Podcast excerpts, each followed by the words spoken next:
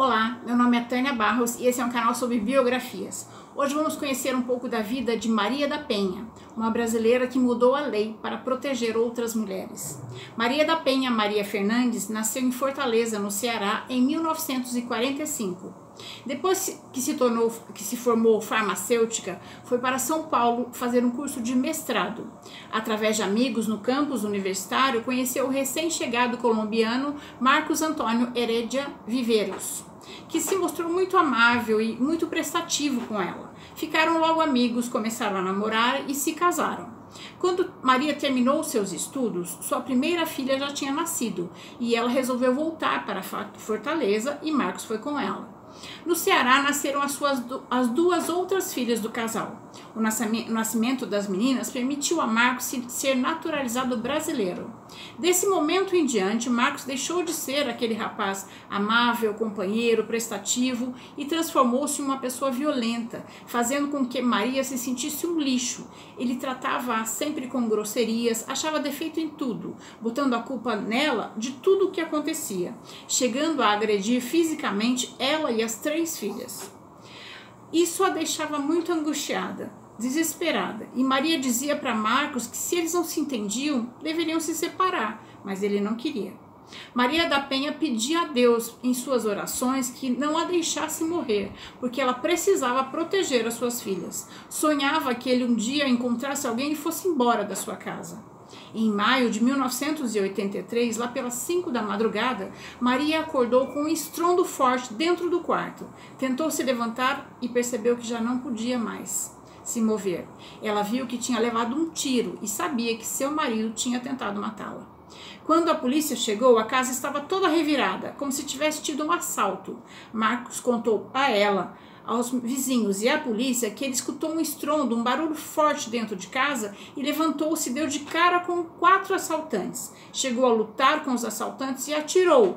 E o tiro atingiu Maria da Penha pelas costas, dormindo. E mas foi para se defender e defender a sua família. E, e conseguiu que os assaltantes fossem embora. Como Maria da Penha e as filhas estavam dormindo quando o suposto assalto aconteceu, nada foi perguntado para elas. Ela não pôde dizer o quanto seu marido era violento com ela e com as suas filhas. Só quatro meses depois do fato ocorrido, Maria saiu do hospital e foi direto para a casa dos seus pais, onde já estavam as suas três filhas.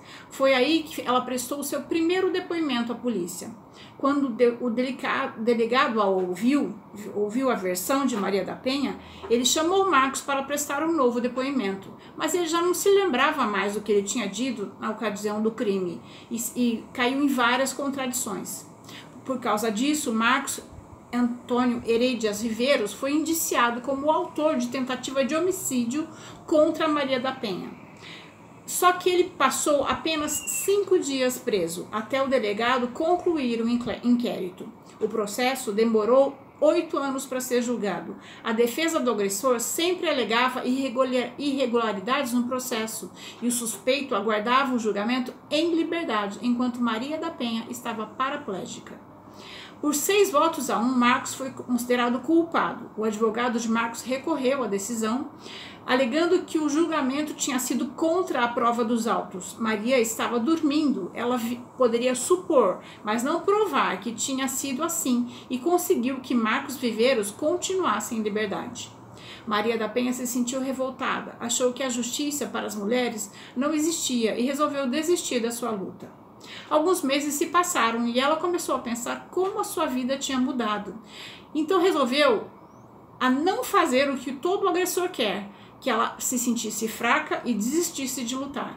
Maria então resolveu escrever um livro contando a sua versão e as contradições do réu. Em 1994, Maria da Penha lançou o livro Sobrevivi, Posso Contar, onde narra as violências sofridas por ela e por suas três filhas. Amigos e familiares ajudaram Maria a lançar seu livro e a mídia deu muito apoio e sua história se tornou conhecida. Maria já estava há 11 anos numa cadeira de rodas e seu agressor continuava solto. Dois anos depois do seu livro foi lançado, foi marcado um novo julgamento de Marcos. Ele novamente foi condenado e o advogado novamente recorreu, alegando que não se tinha provas contra o seu cliente, só suposições, e novamente conseguiu que Marcos seguisse em liberdade. Após o julgamento, um deputado muito atuante em Fortaleza e amigo de Maria da Penha entregou um exemplar do seu livro à ONG CEGIL, Centro pela Justiça do Direito Internacional, que tem assento na OEA, Organização das Nações Unidas, com sede no Rio de Janeiro, e um outro exemplar para o CLADIN, Comitê Latino-Americano de Defesa da Mulher, com sede em São Paulo. As duas ONGs, a Segil e a Claudine, leram o livro e entraram em contato com Maria da Penha, dizendo que seu caso era dos mais graves, se ela queria denunciar o Brasil na OEA e ela finalmente foi ouvida. Em 20 de agosto de 1998, Maria da Penha, juntamente com a Segil e a Claudine, encaminharam uma petição à OEA. Durante os quatro anos seguintes, a OEA enviou quatro ofícios ao governo brasileiro solicitando um posicionamento sobre o caso Maria da Penha, mas não obteve resposta em nenhum dos ofícios. Se o Estado deixa sem punição crimes graves como este, isso passa a ser violação dos direitos humanos e não é mais de âmbito privado, é uma questão pública. O caso de Maria da Penha só foi solucionado em 2002, quase 20 anos após o fato ter ocorrido, quando o Estado brasileiro foi condenado por omissão e negligência pela Corte Interamericana dos Direitos Humanos. O Comitê Interamericano da OEA emitiu um relatório dizendo que o Brasil já havia assinado e ratificado dois tratados internacionais se comprometendo a diminuir a impunidade dos agressores contra mulheres, sancionar uma lei que protegesse as mulheres desses agressores, só que não tinha feito nada nesse sentido. A OEA então obrigou o Brasil a, primeiro, dar conclusão ao processo de Maria da Penha, que tramitava na justiça há 19 anos com o réu em liberdade. 2. Introduzir na educação o respeito à mulher nos currículos escolares. 3. Que desse a Maria da Penha uma indenização simbólica e material. 4. Que fizesse uma mudança legislativa para que não acontecesse mais casos de violência doméstica como este em que o agressor não é punido. A reparação simbólica era batizar esta lei com o nome Maria da Penha.